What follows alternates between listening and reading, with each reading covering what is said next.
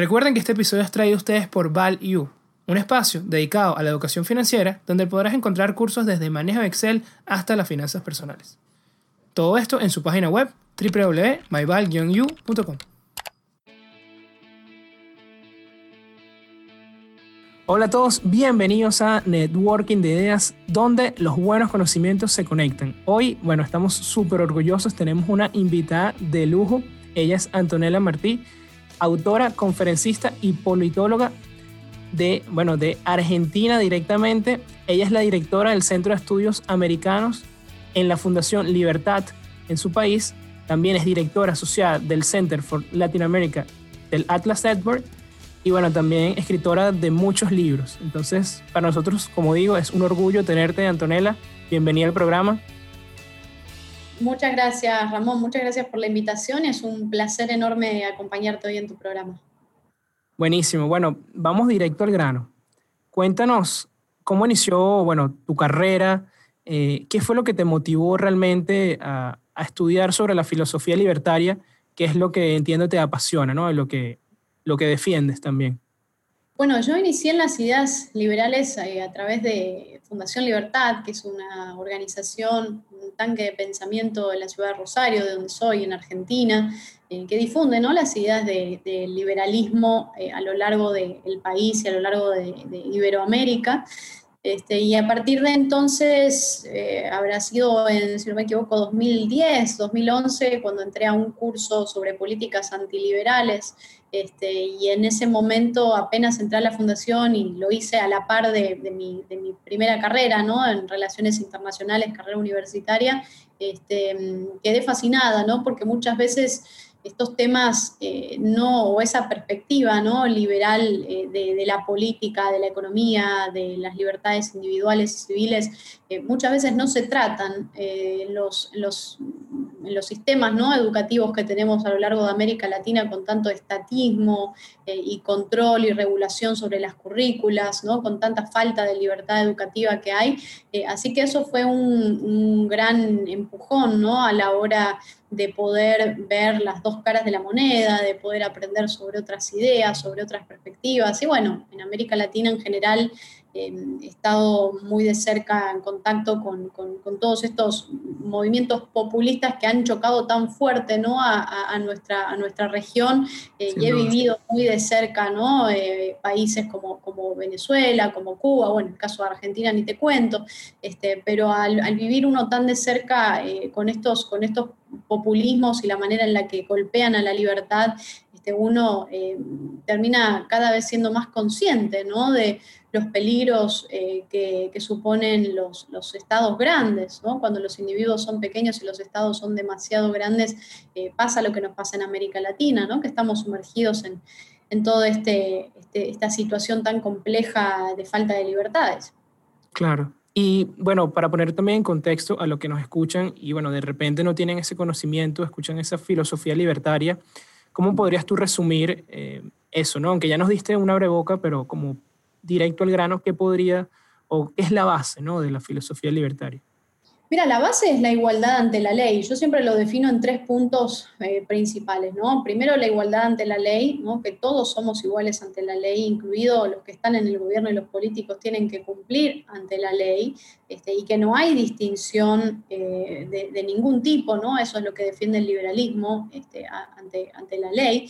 Eh, después, este concepto que también lo elabora muy bien la economista norteamericana Deidre McCloskey, ¿no? Ella habla de cómo yo soy libre de mover mis manos hasta donde está tu nariz, ¿no? Ese principio de no agresión, de no meternos en la vida de los demás, este, de no iniciar la violencia contra los demás, jamás.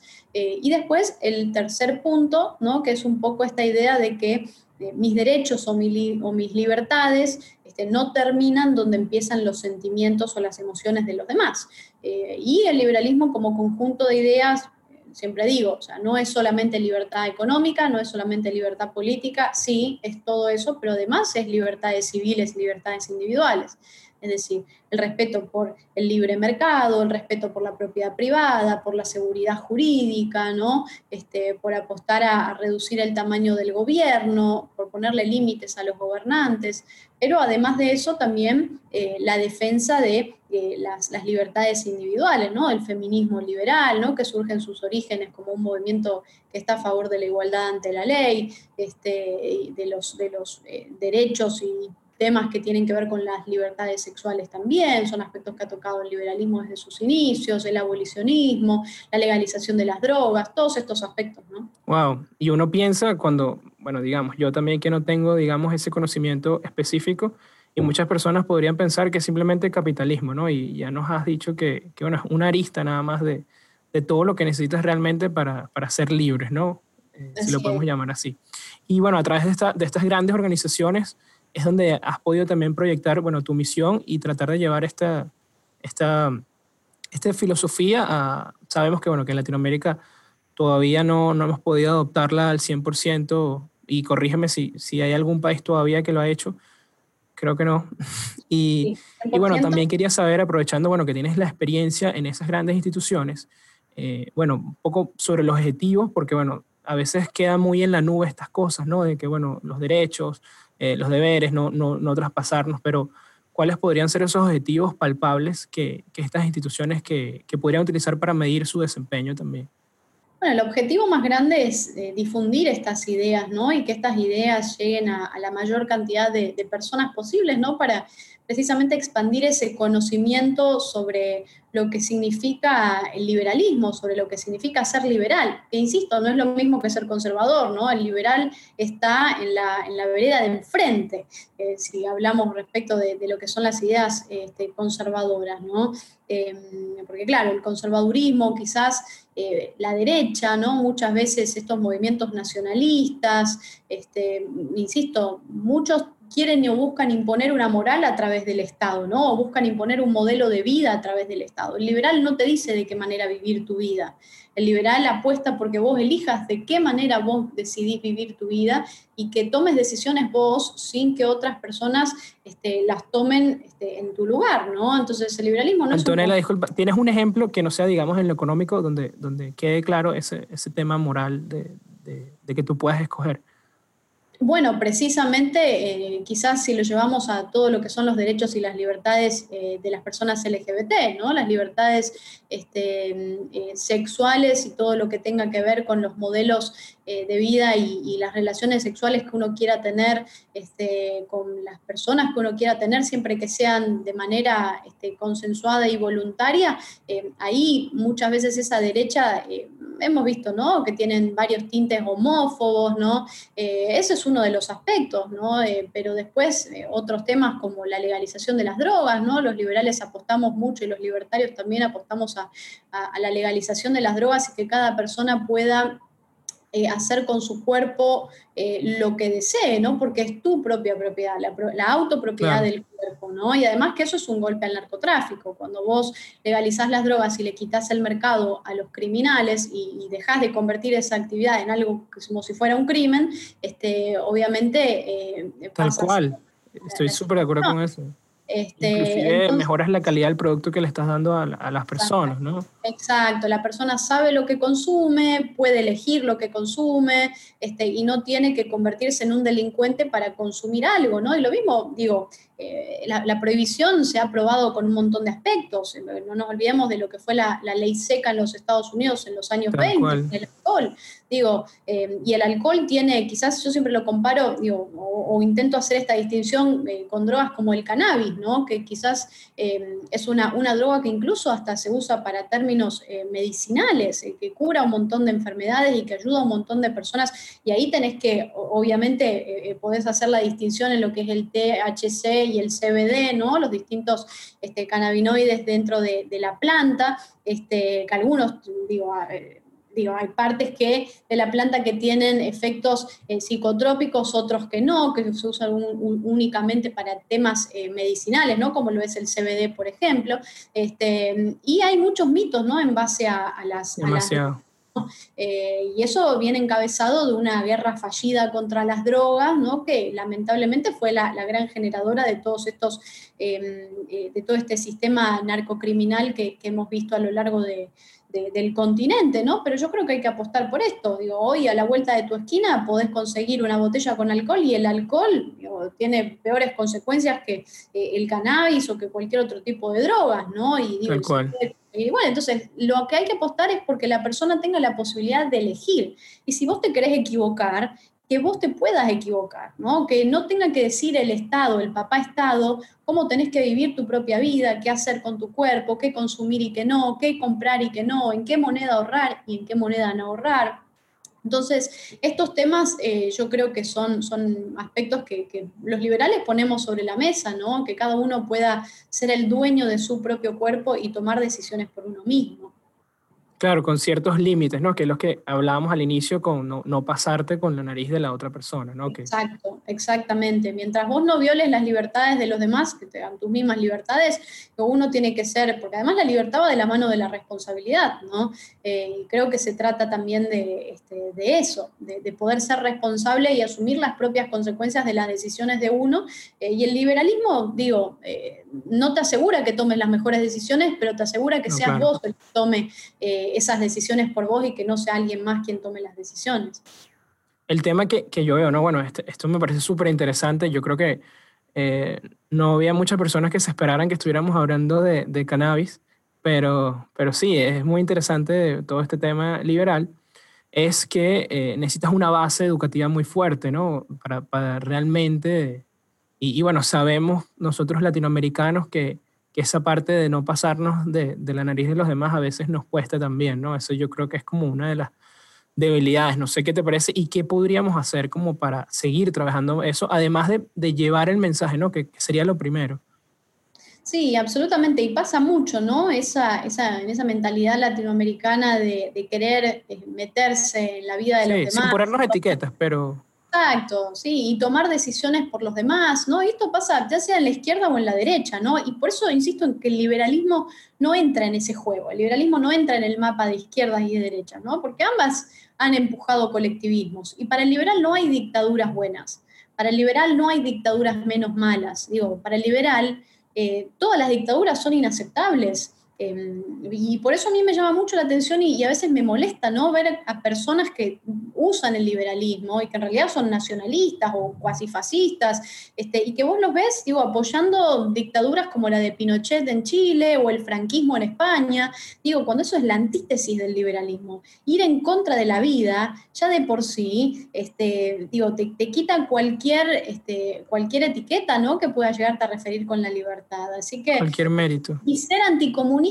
no te hace liberal únicamente. Mucha gente cree que, ah, claro, es que la persona es anticomunista, ya está, ya es liberal. No, eh, digo, para creer en la libertad tenés que creer en la libertad completa, ¿no? No el de, a pedacitos o cuando te conviene o cuando te sirve usás el Estado y cuando no, no. ¿no? Eh, entonces el liberalismo no avala nunca, jamás una dictadura, jamás. Eh, y eso es uno de los temas que también tenemos que poner sobre la mesa. El liberalismo combate tanto los colectivismos de izquierda como los colectivismos de derechas. No, buenísimo. Creo que eso es súper importante. Eh, bueno, muchos van, seguro dirán que, bueno, pero es difícil, eh, por ejemplo, generar ese cambio de, actitud y de repente un gobierno democrático eh, o un gobierno de transición en ciertos, bueno, estos, estos países que han recibido un shock de, algún, de alguna dictadura muy fuerte, como que pasa esa etapa donde necesitan lo contrario, ¿no? El sistema contrario, pero también dictadura, ¿no? Y, dirán, no, es que quedan muy frágiles y que si no, no, no, no pasa, ¿no? Por lo menos eh, poner un caso de Argentina donde, bueno, salieron de un sistema que no está dando los resultados, obviamente no se podía esperar que, algo de transición iba a dar resultados inmediatos y, bueno, volvieron otra vez al sistema anterior, ¿no? Entonces es como, eh, ¿cómo justificar ese Sí, totalmente, eso pasa mucho, ¿no? Eh, y esto de proponerte lo, que esté en la cara opuesta a lo que ya hay. Eh, yo he escuchado muchas personas que dicen, no, es que, por ejemplo, el caso de Venezuela, dicen, no, en Venezuela tiene que llegar un Pinochet. Digo, wow. Se dice muchísimo. es impresionante, digo, pensar eso, digo, tener esa mentalidad de creer que un dictador te va a venir a resolver los problemas uy, es una mentalidad que, digo, el daño antropológico que, hace el estatismo es, muy fuerte, ¿no? Em, la solución a cualquier problema siempre va a ser la libertad, nunca va a ser una dictadura que tenga las características antagónicas a la dictadura que ya hay en, ese momento, ¿no? Eh, siempre la libertad es la solución y tener em, gobiernos eh, democráticos que apuesten eh, por las personas y por las decisiones de las personas, que los seres humanos puedan elegir, tener la posibilidad de elegir.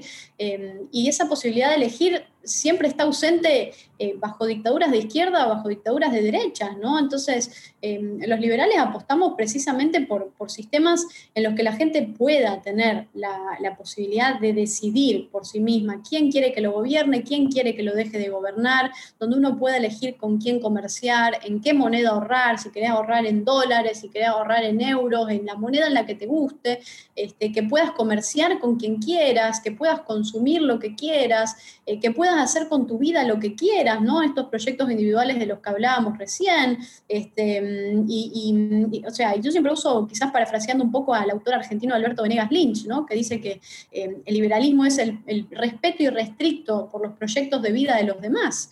Eh, y yo creo que tiene mucho que ver con eso. Y los proyectos de vida de los demás, no solamente económicos, sino también de vida, de cada decisión personal que cada uno pueda tomar.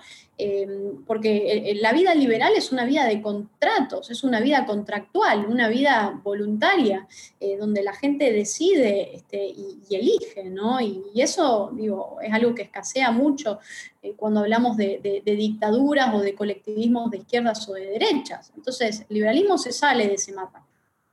Y Antonella, aquí, bueno, no, me salgo un poco de, la dinámica, pero mencionabas que parte de la libertad también es ahorrar en la moneda que queramos. ¿Entran también las criptomonedas como una ayuda al liberalismo? ¿Cómo ves eso? Sí, por supuesto, también es una manera ¿no? en la que uno puede refugiarse este, del intervencionismo estatal dentro de la economía, ¿no? dentro eh, de todo lo que significa la, inflación que tanto producen los gobiernos populistas y despilfarradores a lo largo del mundo y precisamente de América Latina. ¿no? Ahí con las criptomonedas uno tiene la opción de, ahorrar sin que tu moneda este, sea devaluada por un gobierno, por una, por una decisión de un burócrata que decide imprimir más dinero ¿no? y emitir y hacer populismo. Em, yo siempre apuesto, ¿no? creo que este, este, este tipo de sistemas y de monedas eh, donde el mercado es el que decide y entender que es el mercado también, porque el mercado no es eh, no son cinco multinacionales que nos vienen a saquear, el mercado no es un monstruo, ¿no? sino que el mercado somos nosotros, somos individuos. Son las decisiones de las personas. Exacto, las decisiones, eso mismo, eso mismo, Ramón, las decisiones de las personas que eh, interactúan e intercambian bienes y servicios en un sistema donde se respetan las leyes de oferta y demanda, ¿no? Y donde cada uno valora según su, propia concepción eh, subjetiva del valor, ¿no? Creo que por eso es a lo que hay que apostar. Sí, yo estoy muy a favor de, las, de las criptomonedas como una manera eh, de uno poder refugiarse de estos eh, gobiernos y sistemas populistas que lo único que han hecho a lo largo de la historia es devaluar la moneda, ¿no? A costa de un populismo y de un este, presente este, muy, muy cortito, ¿no? Donde este, ellos prometen y, después terminan aniquilando y destruyendo todo vestigio de libertad. Eso es verdad, claro, el, el tema es que, bueno, es un tema muy complicado porque también suceden casos como aquí el de Venezuela. Yo también lo veo como, como mencionas de que también le abre una posibilidad, una cierta eh, oportunidad para que entren a, un sistema financiero también las personas que pudieron haber quedado rezagadas, ¿no? Por ciertas decisiones también de los países, pero también, bueno, pueden florecer bajo, eh, e, este, estas cripto pueden florecer en, en, países todo lo contrario a los liberales, ¿no? Que, como nuestro país, ¿no? Donde tenemos una, casi la mayor transacción de, de, este tipo de, activos en, el mundo, ¿no? creo que tenemos más que toda Europa, inclusive, entonces, bueno, pasan esos, esas paradojas, ¿no? Que te las va dando el mercado también. Esa sería como la debilidad, ¿no? Y Antonio, también te quería comentar, porque bueno, si bien hablábamos de que el liberalismo puede florecer en, o es independiente a la izquierda o a la derecha, eh, bueno, es necesario que, que, para mí, o yo lo veo así, y necesitaría que me corrigieras, que necesitas un, sistema de, derecha, ¿no? Necesitas el capitalismo para realmente, eh, porque necesitas la productividad que de repente otro sistema no te lo va a dar para poder, por, simple pirámide de Maslow, ¿no? De que necesitas primero las primeras necesidades básicas cubiertas para que después puedas tú optar a, tus elecciones que te dan mayor eh, satisfacción, ¿no? las otras decisiones de, de vida, ¿no? Cuando vas subiendo la pirámide. ¿Cómo ves esto?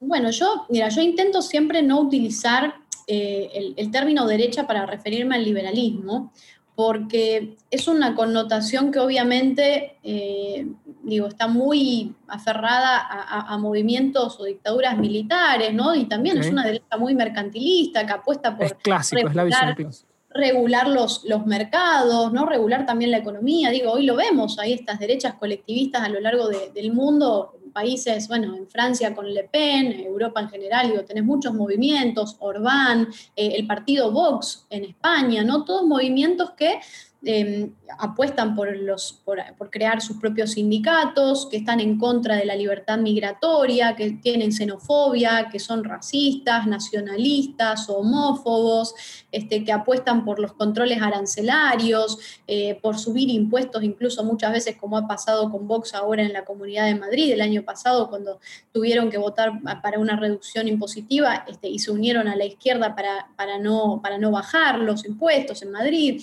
Entonces, vemos todo este tipo de temas, ¿no? Eh, y de movimientos que incluso te proponen construir muros.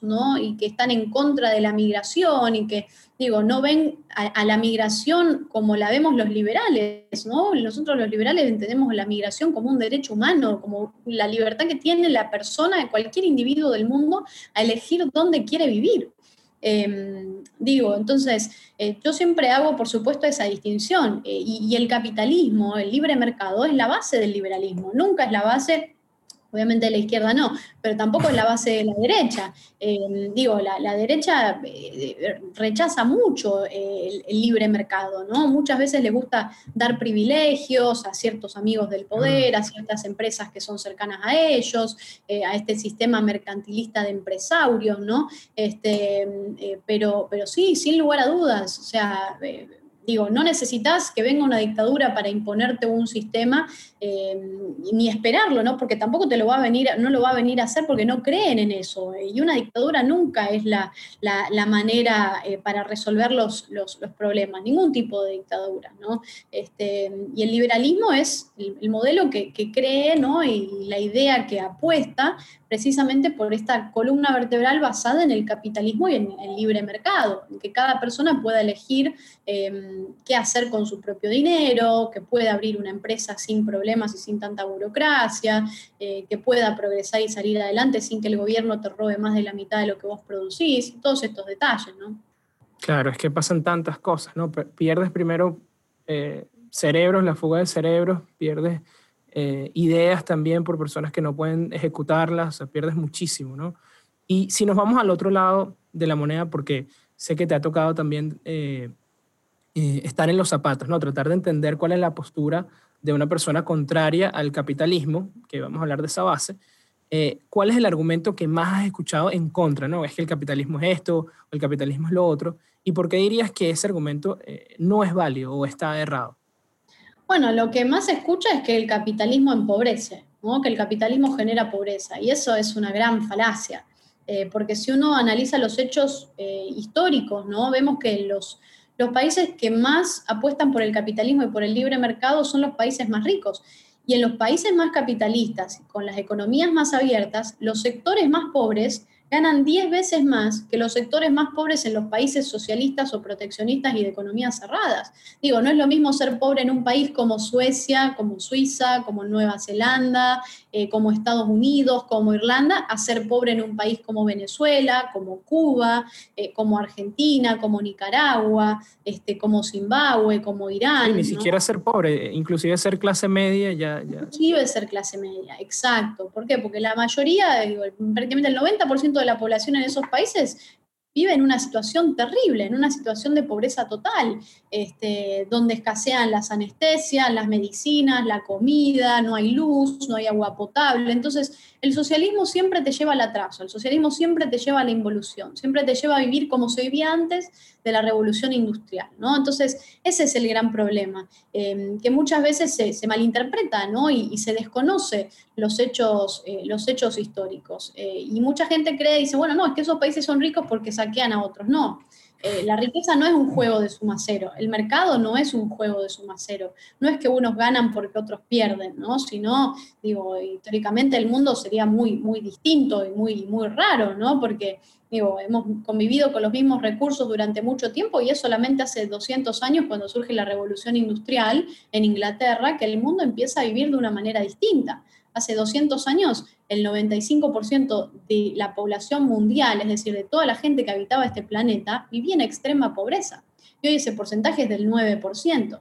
Digo, hemos combatido la pobreza de una manera excepcional. Y los países en los que la gente vive mejor es en los países con mayor liberalismo, mayor capitalismo, mayor libertad. Eh, si hoy hay países pobres es porque esos países siguen optando por ser pobres. Hoy no, hay excusa. Es una elección, totalmente. No hay excusa para con tanta tecnología, con tanta innovación, más bien ir hacia atrás, ¿no? Y, Así es. Y, ¿por, qué, dirías que también hay personas que, que afirman que tú mencionabas los países nórdicos, pero hay muchas bueno, muchas fuentes que dicen que estos países son socialistas, pero ¿por qué surge eso? Hay un gran desconocimiento sobre la historia de, los, de los países nórdicos, al menos el caso de Suecia también se desconoce mucho. Suecia es un país que cuando se suma a la revolución industrial crece exponencialmente, hace una caja muy importante ¿no? Eh, de riqueza, donde los, los suecos digo, vivían muy bien, habrían cada vez más empresas, les iba muy bien, ¿no? con, con libertad. Eh, y llega un momento en el que eso, más unas ideas eh, estatistas eh, terminan recayendo en la idea de aplicar un estado de bienestar, que siempre es únicamente bienestar para el Estado, este, y después de eso, ese sistema de estatismo termina colapsando. A partir de los 80, 90, Suecia entra en una crisis y tiene que tomar la decisión de salirse de ese sistema y apuesta por el libre mercado. Hoy si nosotros vemos los índices de libertad económica, de propiedad privada, libertad política, libertades civiles e individuales, este, eh, digo, de, todos estos, el ranking que vos quieras, en el que vos quieras medir el progreso, em, los países nórdicos son líderes, ¿no? Entonces, Una locura, son... Son los más libres, y esa es la antítesis del socialismo. Entonces están muy lejos de ser socialistas, pero como a la izquierda, eh, digo, no han tenido un solo caso de éxito, porque todo país en el que aplica el socialismo fracasa. no conozco ninguno. Claro, no hay, no hay porque no, nunca va a haber, porque es una ideología que va en contra de la naturaleza humana. Entonces, eh, siempre... Y perdón que te interrumpa ahí, ¿por qué si sabemos esto? ¿no? Y parece tan evidente, ¿no? Tenemos también internet, todas estas cosas se ven, todos pueden saber qué pasó con Alemania, qué pasó con eh, Rusia, eh, bueno, con la Unión Soviética en su momento. ¿Por qué seguimos teniendo esa predisposición, especialmente en Latinoamérica, hacia estas ideas, hacia este sistema?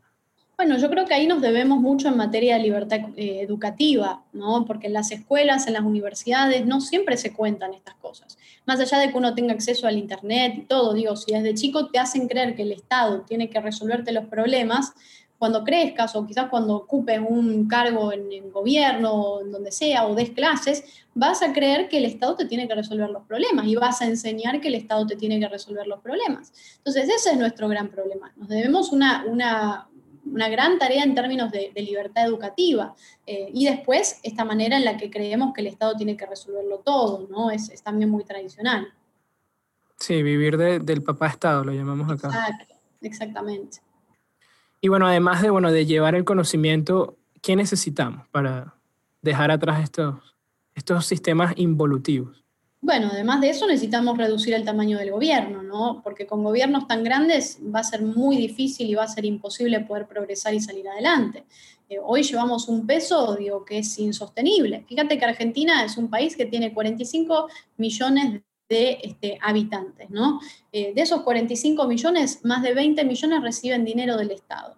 Eso significa que alguien más tiene que trabajar para pagarle eh, a esas personas y para que esas personas reciban ese dinero, ¿no? Pues el Estado no genera riqueza, siempre lo saca de alguien.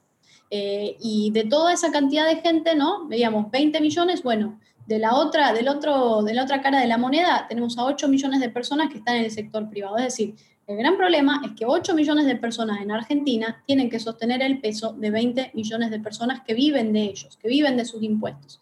Entonces, mientras tengamos a gobiernos tan grandes que nos saquean, que cada vez que vos, abrís una empresa te ponen nuevos impuestos, nuevas regulaciones, no te dejan salir adelante, no te dejan crecer, eh, y terminan convirtiendo los impuestos en un castigo al éxito, eh, va a ser muy difícil avanzar, va a ser muy complicado. Entonces, digo, hoy nos vemos sumergidos en este, en este gran problema. Sí, no, y a mí lo que me preocupa también es que el empresario siempre es el villano, ¿no? Entre más millonario e, es, terrible, ¿no? Es, sí, la el que causó la desigualdad. Sí, se, lo demoniza mucho, ¿no? Eh, y del empresario, del emprendedor, ¿no? En general, del comerciante, de la persona que tiene su kiosco, su negocio, su ferretería, su panadería, digo, eso en general es el emprendedor. O sea, el emprendedor empresario no es la persona de traje únicamente. Eh, son todas las personas que de alguna manera se la rebuscan para, para salir adelante este, y, lo hacen de una manera eh, honorable, eh, sin necesitar algo del gobierno y sin pedirle algo a alguien más. y a esas personas se las castiga, entonces se castiga el éxito, se castiga a la gente que hace las cosas bien. y como se castiga a la gente que hace las cosas bien, tenemos estas sociedades latinoamericanas donde abunda el clientelismo, el favoritismo, ¿no? esa, esa eh, viveza en la que muchas veces se busca vivir de los demás y vivir del Estado. Sí, creo que aquí hay de mucho. Y bueno, sabiendo todo esto, eh, ¿qué expectativas podrías tener de, bueno, de Argentina y de América Latina en general de, bueno, de cara al futuro? Bueno, Argentina viene bastante sumergida en, en, populismos, ¿no? En lo que es ahora al menos este kirchnerismo que ha regresado al poder. Eh, y yo creo que es algo que vemos mucho en América Latina, ¿no? Acaso de Ecuador también, ¿no? Vemos en muchos países como Bolivia eh, y a lo largo de toda la región donde eh, vemos gobiernos cada vez más grandes y más interventores, ¿no? Y el gran desafío es poder deshacernos del populismo. y que para deshacernos de ese populismo de izquierda no hay que recurrir a un populismo de derecha, sino a la idea de apostar por las personas. ¿Qué es lo que se cree? Ojo, es lo primero que se al ciudadano. Lo que necesitamos es eso, empoderar al ciudadano, no darle más poder a los políticos, ya sea de izquierda o derecha, no, darle poder al ciudadano, darle poder a los individuos para que cada uno pueda vivir su vida de manera tranquila, tener su propiedad, ¿no? tener este, previsibilidad, seguridad jurídica este, y poder proyectar y poder vivir su vida de una manera tranquila sin tener a gobiernos que lo vengan a amenazar constantemente, ya sea con expropiaciones eh, o con límites a, las libertades o, con cualquier tipo de, de libertades. Eso me ha gustado muchísimo. Esa parte de disminuir el tamaño del gobierno, yo no lo había escuchado y bueno, me parece que es clave. Lo único que no me gustó mucho fue tu cara cuando te pregunté sobre el futuro, los que lastimosamente los, los escuchas solo, solo tienen audio, bueno, mejor porque... sí, la verdad, es que es complicado, ¿no? Al menos Argentina y América Latina se la ve cada vez más complicada.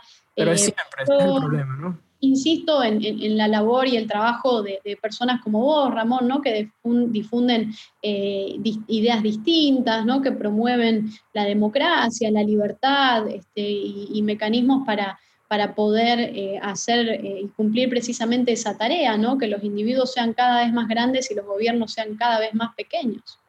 De acuerdo, me encantó eso.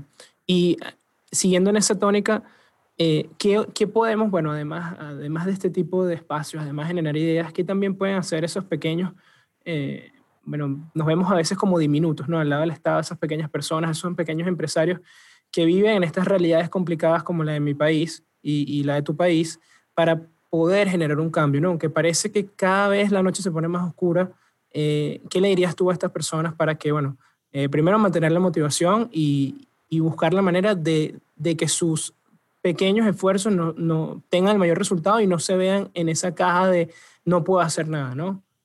Sí, la verdad que es complicado, ¿no? Em, y mucho más cuando uno tiene que sacar incentivos eh, de lugares en los que parece ya no haber más incentivos, ¿no? Eh, pero yo sí sigo apostando por, eh, la manera esta en la que los seres humanos se pueden empoderar, cada uno pueda seguir difundiendo las ideas de, la libertad y seguir apostando eh, precisamente por, no depender de otros y por no quitarle a otros y por no meterse este, en, los proyectos de vida de otros, ¿no? Eh, creo que el latinoamericano también se la rebusca mucho, ¿no? Tiene una, mentalidad en la que, eh, además de que muchos apuestan por creer demasiado en el gobierno, otros también sí creen mucho en, en uno mismo, en la, en la libre empresa, en emprender, en, tener proyectos, ¿no? Y, es por eso a lo que tenemos que apostar, ¿no? Por tener una mentalidad mucho más eh, favorable a, las ideas eh, de la libertad y de la libre empresa, ¿no? A, tener mentalidades que apuestan por el mayor tamaño del gobierno. Aquí lo llamamos matando tigre, no sé cómo le dicen en Argentina, esos rebusques, ¿no? que mencionaba. Sí, sí, sí. Sí, rebuscársela, seguir rebuscándosela totalmente. Esa es la, es la, manera y bueno, decidir, ¿no? Uno hasta qué punto puede sostener esa, situación en, determinado país. Creo que sí, de acuerdo. Eh, yo creo que yo, preparándome para, para, esta entrevista iba a ser difícil, o estudiando sobre lo que has hecho, iba a ser difícil que, estuviéramos, que estuviera en desacuerdo contigo en un punto lo, estaba tratando, pero es que no, puedo porque realmente pienso de la misma manera. Creo que hay que centrarnos más en agregar valor, eh, porque se olvida muchísimo, ¿no? Se olvida, se olvida muchísimo que el camino a la riqueza pasa por generar valor a las personas. Exacto, exacto. Ofrecerle a alguien, a los demás, algo que los otros puedan valorar y se trata de intercambio. Exacto. la vida se trata de intercambio, ¿no? Que uno cambie algo eh, por algo que uno valora, ¿no? Exacto. Este, porque muchas veces dicen, no, es que los, los empresarios se quedan con el dinero y se hacen más ricos. Sí, las personas se quedan con el dinero, pero vos te quedaste con un producto, un bien o un servicio que esa persona te Vos valoraste más ese bien o ese servicio. Y muchos no de esa persona al inicio. Esa persona capaz vendió, no sé, su, su auto, o estaba más bien viviendo, vendió su casa y tuvo que vivir en su auto para poder financiar su empresa.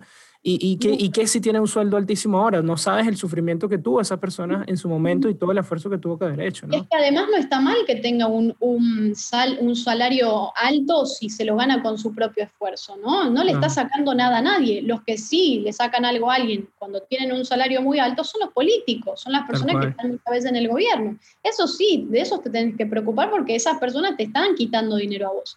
Eh, y no te están ofreciendo nada a cambio, ¿no? Al contrario, te generan más problemas. Y el mensaje, el mensaje que dejan, de, de es precisamente el ah. otro camino, ¿no? No, no es generar ah. valor, sino es simplemente tener muchos recursos porque sí, ¿no? Porque eres tú. Y eso es lo que vemos mucho aquí, ¿no? De que no necesariamente las personas que mayor riqueza tienen generan valor, más bien ni siquiera, yo diría que lo contrario. Entonces, creo que eso hace que las otras personas digan, ¿por qué yo me voy a centrar en generar valor si las personas que más tienen recursos no lo hacen? Entonces, bueno, pasa, pasa por eso. Es un tema, como mencionabas antes, complicado, pero bueno, hay que siempre, siempre ver el lado positivo, ¿no? Eh, eh, siempre hay que seguir adelante. El, el, tiempo también que nosotros tenemos en esta vida es corto y hay que sacarle el mayor provecho posible, ¿no? No, no podemos. Absolutamente, Ramón. Así es, estoy de acuerdo. Detenernos. Y, y bueno, creo que nos has dado una clase increíble sobre el liberalismo desde, bueno, mitos, inclusive. Eh, creo que podríamos pasar ocho episodios más hablando de aspectos negativos de ciertos sistemas, pero bueno, creo que también a los escuchas y a mí personalmente nos gustaría saber un poco más sobre, bueno, Antonella, la persona, sus hábitos, bueno, porque de verdad que eres una persona de éxito y que has construido una marca personal que es algo muy valioso y yo, yo le doy el mérito porque es algo donde es lo que llaman estos negocios de bajo gasto de capital, ¿no? No, no puedes sacar diferencia porque no, no eres una máquina, ¿no? No puedes comprarte otra parte y, simplemente ya diferenciarte, ¿no? Es, esfuerzo, es difícil. Entonces, háblanos un poco de, bueno, cuáles han sido esos hábitos que te han ayudado a diferenciarte, a, realmente eh, tener éxito, a creer esa marca personal y esa reputación también que, que, tienes ya dentro de, bueno, del medio político. Bueno, si, supieras que yo no, nunca he buscado, ¿no? Tampoco eso. Em, yo más bien, desde que comencé en el mundo de las ideas liberales, digo, siempre creí en una causa que es la causa de la libertad y siempre me aferré a eso, ¿no? Quizás todo lo que se dio de ahí en adelante fue, como lo llamamos los liberales, un orden espontáneo, ¿no? De, decisiones que uno ha ido tomando a lo largo de estos años Em, pero, pero siempre me ha gustado mucho eh, esta causa y creo que es una causa que vale la pena, ¿no? La libertad es una causa por la que vale la pena este, pelear y, defender. Em, y obviamente con escritura, con generación de contenido em, eh, y con mucha, con mucha humildad. Creo que eso es, algo, algo importante también, ¿no? Porque muchas veces pasa que quizás algunas personas, eh, no sé, crean una, o construyen una realidad paralela eh, o se creen que están en un mundo paralelo o se creen por encima de los demás eh, y eso, digo, es una, una, mentalidad, digamos, un poco compleja y, rebuscada, ¿no? Que también, em, digo, hay que tener los, pies sobre la tierra. Este, digo, uno no, no, no es eh, mejor que nadie por, por escribir un libro, digo, y eso pasa mucho, ¿no? Hay mucha gente que cree, ¿no? Que se cree superior a otros. Este, Total. pero apuesto por eso, apuesto por la humildad, apuesto por este, por, generar contenido y por ayudar a, las personas a, que conozcan eh, y que puedan abrazar a esta causa eh, de la misma manera en la que, en la que yo la, abrazo y con la que me siento cómoda eh, haciéndolo, ¿no? Y viviendo mi vida en base a, mis creencias, ¿no? Porque yo digo, vivo de la manera en la que, en la que pienso. Este, así que simplemente eso, ¿no? Con mucha lectura y con mucho también, mucha generación de contenido, que es a lo que he apostado siempre. Qué bien. Y mm, bueno, sí, yo creo que a veces eh, pensamos que, de cierta manera, la fama o el poder o el dinero cambia a las personas, pero yo creo que simplemente magnifica lo que ya estaba, ¿no?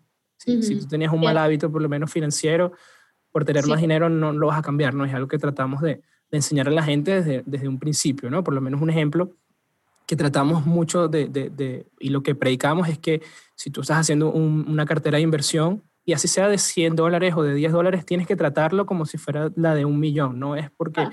porque sea menos, vas a hacer cosas diferentes, ¿no? Y yo creo que, que pasa muchísimo. Y hablabas del proceso creativo, lo cual me parece importante también. No sé si sigues algún, algún, algún hábito o algún proceso específico a la hora de escribir, eh, sea tu libro, sea estos blogs que también participa, también, bueno, tienes eh, artículos de prensa.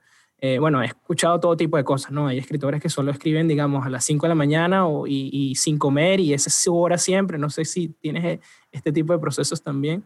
Sí, bueno, yo soy muy de escribir de noche. A mí me gusta mucho escribir de noche. Em, también soy muy de, de, tener una bibliografía muy fuerte en los libros. Creo que también eso sirve para tener cada vez más eh, fundamentos y ampararse también en, en, en otras eh, ideas, ¿no? Y en otras personas que también han construido eh, sobre, sobre estas ideas. Este, así que sí, me gusta mucho trabajar sobre, sobre bibliografía, sobre citas, soy muy de escribir de noche. Eh, y la verdad que la parte de escribir un libro que más disfruto siempre es la edición, ¿no? Editar y revisar el libro es algo que me, me, gusta mucho. Llega un punto, viste, después de revisarlo varias veces que te cansa, pero cada vez lo vas perfeccionando más y, bueno, nunca se termina, ¿no? Nunca queda el libro perfecto. ¿Cómo es esa lucha contra la perfección, ¿no? De, esas, revisar tantas veces y, cambiar y cambiar. Yo hace, hace unas semanas eh, hablaba también con María Kodama, que es la viuda de Borges, de Jorge Luis Borges, que es muy amiga mía también y tiene la Fundación Borges en Buenos Aires. Em, y, ella me decía, ¿no? Borges, eh, hasta último momento, y una vez que ya enviaba los, los, los borradores, el libro listo a, a, los, eh, a la editorial, este, decía, bueno, puedo cambiar algo, quiero cambiar algo más. Siempre estaba, digo, a último momento, porque no encontraba, ¿no? Esa, esa perfección. Em, y, fíjate que, digo, si le ha pasado a grandes, ¿no? Como Jorge Luis Borges, este, digo, es algo, es algo muy, muy típico, ¿no? Esto de no, no encontrar eh, al menos dentro de, cuando uno escribe, cuando uno es autor eh, o escritor, la, perfección en la, en la, prosa, ¿no? Pero eh, siempre creo, insisto, en que hay que aprender también de estos grandes. Yo admiro mucho, ¿no? El trabajo que, hizo Borges o autores como Mario a Mario, la verdad que es un gran maestro también, ¿no? Tiene un libro muy interesante que se llama La llamada de la tribu, que es un libro que yo recomiendo mucho porque es su historia a través de eh, distintos pensadores que lo, marcaron e influyeron en su, en su, vida intelectual, ¿no? Eh, y hace un repaso muy interesante de la historia del liberalismo a través de su trayectoria intelectual a lo largo de distintos pensadores como, bueno, Friedrich Hayek, Isaiah Berlin, Karl Popper, este, distintos autores eh, que a él lo, lo, marcaron mucho, ¿no? Así que también recomiendo, aprovecho para recomendarte ese libro, La llamada de No, buenísimo, me encantan las recomendaciones. Ahí no se voy a interrumpir. Eso, eso. ¿Y qué pasa también en el tema de la perfección? Al contrario, cuando estás, estás atascada en una idea, ¿qué haces también? ¿Ya desarrollaste alguna manera de, mejorarlo? Digo porque eh, hay muchas personas que, que, siguen en nuestro blog y, sé que quisieran formar parte también de, de, aportar ideas. ¿Podrías darnos consejos también en esa parte, ¿no? En, todo lo contrario, ¿no? Cuando, sientes que, bueno, esta idea no termina de salir. Bueno, cuando estoy atascada en una idea, eh, lo primero que hago es dejarla un rato, ¿no? Okay. no, no seguir dándole vueltas porque después te termina atormentando, ¿no? También es una que te vuelve loco, ¿no? Este, pero lo que hago es que la, dejo ahí, eh, dejo un rato el escrito, dejo el escrito por un par de días y mientras voy revisando otra bibliografía que tenga que ver con ese tema, voy reflexionando, consulto también con muchas personas eh, y colegas que, que, están en este mundo y que a uno lo pueden ayudar sobre estos temas, eh, y después es recién que vuelvo y, le termino de dar la vuelta al tema, ¿no? Pero, em, pero sí, generalmente intento darle espacio. A veces cuando las cosas están complicadas hay que darles espacio y dejar que se desinfle todo un poco para después volver eh, y, arreglar y ver en detalle, ¿no? En lo que uno quizás no estaba em, eh, acertando. Es así, e inclusive el subconsciente siempre está trabajando. Y, siempre. No sé si te ha pasado, me imagino que te ha pasado que de repente te fuiste a ver una película o inclusive, no sé, o fuiste a hacer ejercicio y te llega la idea, oh, ahora sí, y estabas haciendo una actividad distinta. Siempre. incluso en sueños, vos sabés, incluso en sueños ¿En serio? Sí, te lo juro. Y que te despiertas de una, tienes, la, tienes el, unas notas al lado de tu cama o algo así. No, vos sabés que no, pero debería. debería, debería. Este, pero sí, me pasa, me pasa mucho, me pasa mucho. Sí es cierto lo que decís, Ramón, ¿eh? que uno está todo el tiempo, haga lo que haga, pensando, se hacen ideas y cosas. Eh, y eso también forma parte, ¿no? De, el desenlace y el desarrollo que uno le da a, o, la imprenta que uno le da a las ideas. Genial.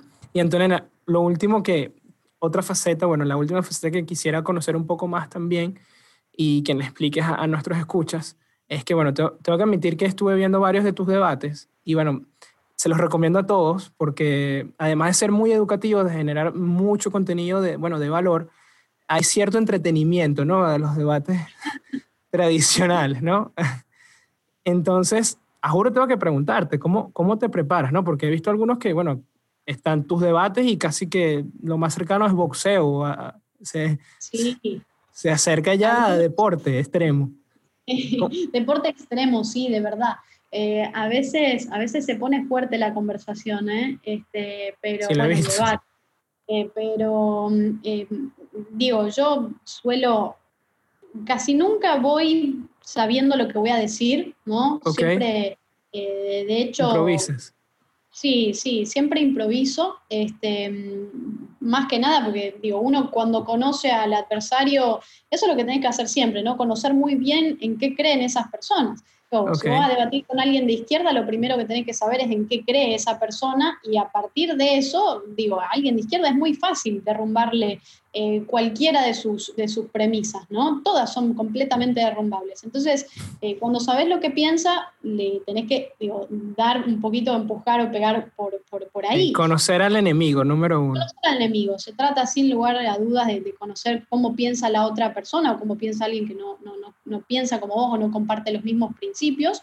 Este, pero, pero casi siempre voy muy tranquila, ¿no? A los debates estoy muy tranquila, no pienso en nada eh, y una vez que llego y me siento y se empieza, se prende la cámara y empieza el debate ahí, me sube un poco la adrenalina y todo y se pone picante, ¿no? A veces, pero, eh, pero me gusta, lo disfruto mucho. También eso tiene mucho que ver, ¿no? Disfrutarlo. Cuando vos lo disfrutás y no te lo tomás como algo ah, de vida o muerte o como algo que te pone nervioso, como no, o sea, vos tenés que, eh, digo, disfrutar de, defender tus ideas, porque al final del día se trata de eso.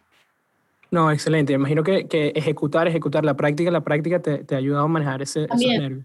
Práctica, mucha práctica y hablar y, y, hacerlo, sí, sin duda, eso también ayuda mucho. Claro, porque estar delante de la cámara también no, no es fácil, ¿no? Saber que... Y a veces también tenés que olvidarte, ¿no? Que estás con una cámara enfrente. Em, porque si no, eso muchas veces a muchas personas puede generarle un poco de, de, nervios, eh, pero es simplemente olvidarte de que hay una cámara, ¿no? Eh, y, quizás también, eh, digo, a veces acordarte también de que tenés una cámara y que hay gente del otro lado que te está viendo y que muchas veces, digo, vos no le hablás a la persona con la que debatís, sino que le estás hablando a la persona que está escuchándote del otro lado. ¿Qué mensaje. le querés dejar a esa persona? Eh, muchas veces tiene mucho que ver con eso, ¿no? Con, con, decir y transmitir al final del día, no con, tener razón en el debate y, destruir a esa persona, sino con, con que además se llegue a, a, exponer, ¿no? Y que las personas que están del otro lado del televisor puedan escuchar cuál es tu idea y que aproveches esos 10, 15, 20 minutos o la hora que vos tengas eh, al aire en televisión, ¿no? Claro, al final es eso, de verdad que sí, que puedan llevarse las herramientas necesarias para tomar las decisiones correctas, ¿no? Así es. Porque bueno, como vimos, algunas de estas eh, predicamentos puede hacer que las personas más bien tomen la... Tú estás eh, con, ese, con ese fuerte trabajo, ¿no? De que, bueno, tratar de, bueno, de exponer todo, todo eso y, saber que, que, bueno, que lastimosamente es lo que comenzamos también, que, que tenemos en contra eh, la tradición, ¿no? Más bien la tradición da hacia el otro lado, entonces tienes que ir de cierta manera contra la corriente, entonces tiene más mérito de verdad que, para mí es increíble y te felicito muchísimo por todo eso. Espero seguir viendo más debates. Eh, sí, sí. Bueno, muchas gracias, Ramón. En el futuro. Bueno, y la última pregunta, Antonella. Eh, si, creo, que ya voy a, creo que ya sé la respuesta, pero igual voy a preguntar si pudieras poner eh, un mensaje, bueno, en, una valla publicitaria en la calle más transitada de Buenos Aires, ¿qué, qué diría ese mensaje? Y diría algo así como más libertad, menos gobierno. Sin lugar Sí, sí, sí, sí, sí. Em, porque como hemos repasado ¿no? a lo largo de esta, de esta, esta hora, em, siempre hay que apostar por la libertad, porque la libertad es la mejor herramienta, el mejor mecanismo a la hora de vivir mejor, de vivir tu propia vida, de poder tomar tus propias decisiones, tus propias elecciones. Eh, y mientras más grande sea el gobierno, menos eh, posibilidad tenés de ejercer esa libertad, ¿no? Así que apostar por eso. Excelente. Bueno, y nos llega el momento de pasar al dato de la semana. Y el dato de la semana es, ¿sabías que Suiza es el país con los salarios más altos del mundo con un promedio de 6.231 dólares mensuales? Bueno, Antonio, la verdad que muchísimas gracias. He pasado un rato increíble aprendiendo aquí muchísimo. Eh, sobre temas que yo también consideraba que eran mi debilidad, que bueno, uno puede saber de finanzas, uno puede saber del mercado, pero también es importante saber sobre la política, ¿no? Cuando uno estudia a veces eh, el tema financiero se olvida un poco del tema político, por lo menos en mi caso, y creo que, que nos ha ayudado muchísimo. Eh, por eso también te voy a pedir que dejes o alguna manera de que las personas puedan conectarse contigo, puede ser tu red, tus redes sociales en Twitter o LinkedIn, para que, bueno, todos los escuchas puedan eh, saber también sobre los proyectos en los que estás trabajando y seguir conectándose con esos mensajes de, de libertad que tanto predicas. Bueno, eh, tengo en todas mis redes, en Twitter, en Instagram, y ahora me sumé a TikTok también, ahí entrando a las redes más juveniles, eh, que me costó aprender. Estás en, todo pero ahí voy, con ayuda de mis hermanos he, podido este, trabajar en TikTok. Este, todas es Antonella con doble L, Marti con Y al final. ¿sabes? En todas mis redes estoy así y en mi canal de YouTube estoy como Antonella Marti Oficial, así que ahí está todo el contenido.